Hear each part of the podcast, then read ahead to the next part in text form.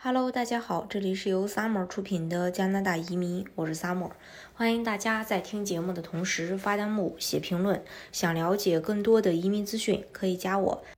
近期啊，加拿大就业和社会发展部以及加拿大统计局发布了2021年最新的国家职业列表。与此同时，将会在2022年下半年实施全新的职业分类。目前的 NOC 中分为零类、A 类、B 类、C 类、D 类五种职业分类。零类是指管理的这个职业类别，一般 manager 或其他经理类以及管理类职位都属于这个类别。申请人需要具有至少本科以上的学历。和较高的经验，呃，这个英语水平。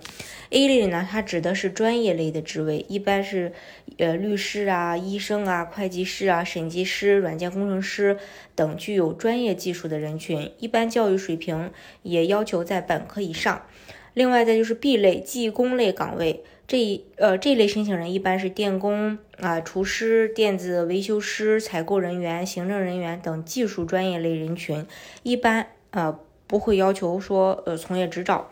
C 类呢，就是半技术类，这类申请人一般为仓库管理员、零售，呃，售货员、卡车司机，呃，机床操作工。还有 D 类，一般指的是清洁工、门卫、食品厂的加工作业人员，需要有一定的从业经验及接受过相关的培训。如何去确定你的职业属于哪一个类别，是否符合相应的标准？这就需要对 NOC 有清楚的了解和认知。NOC 的 code 有四个阿拉伯数字构成，前两位数字是具有指标性意义的主要组别，后两位数是定位具体的职业领域和单位组别。其中第一位数字代表广泛的职业类别，也就是上面按职业。类别进行划分的零到九类，第二位数字代表的是技能水平，零或一对应 A 类，二或三对应 B 类，四或五对应 C 类，六或七对应 D 类。目前 NOC 二零一六年版已经不能够满足现在加拿大需求的教育背景和工作技能情况了。二零一六年版版里超过百分之四十的职业都对应。壁垒无法将每个人的职业进行明确的划分，从而更好地满足加拿大对移民的需求。据悉，2021年版的 NOC 将彻底改变组织架构，并引入职业所需的培训、教育经验和责任的分类，并且最新版的 NOC 将会是五位数编码系统，以取代目前的四位数系统。那2021年新版 NOC 到底改了哪儿呢？呃。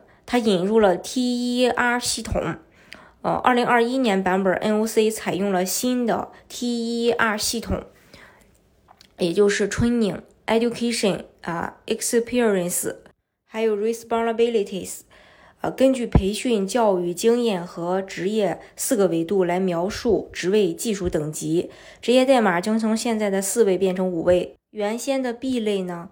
嗯，工作更细分。二零一六年老版本的 B 类工作，在二零二一年新版本发生了重要的折分，原 B 类工作的一部分变为新版本 NOC 下的二类职位，另一部分变为新版本 NOC。NOC 下的三类职位，简单来说就是拆分了原先的 B 类，同时向下兼容了不少低技术类工种。目前使用的 NOC 职业列表是在2016年发布的，通常每隔五年就会有一次大的调整。NOC 职业列表主要帮助移民部确认申请人的职位符合要求，同时申请人也可以根据该列表找到合适的工作。而级别越高的职业所需要的教育背景和工作。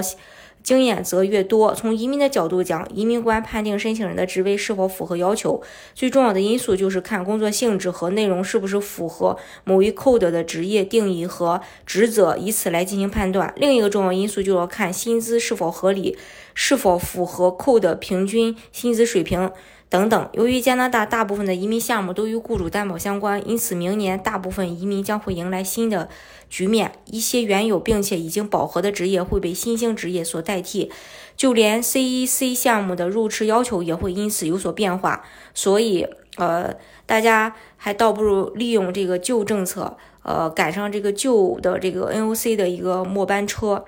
呃，来去申请移民，因为如果是到时候进行新的职业改革的话，呃，相信不管是顾问也好，还是移民局的这个审判，呃，审判官也好吧，呃，可能会对新的职业会有一定的适应阶段。那么到时候如果涉及到关于你工作的部分，呃，定位的不是很准确的话，可能会影响你的成功率。好，今天的节目呢就给大家分享到这里。如果大家想具体的了解加拿大的移民政策的话，可以加我。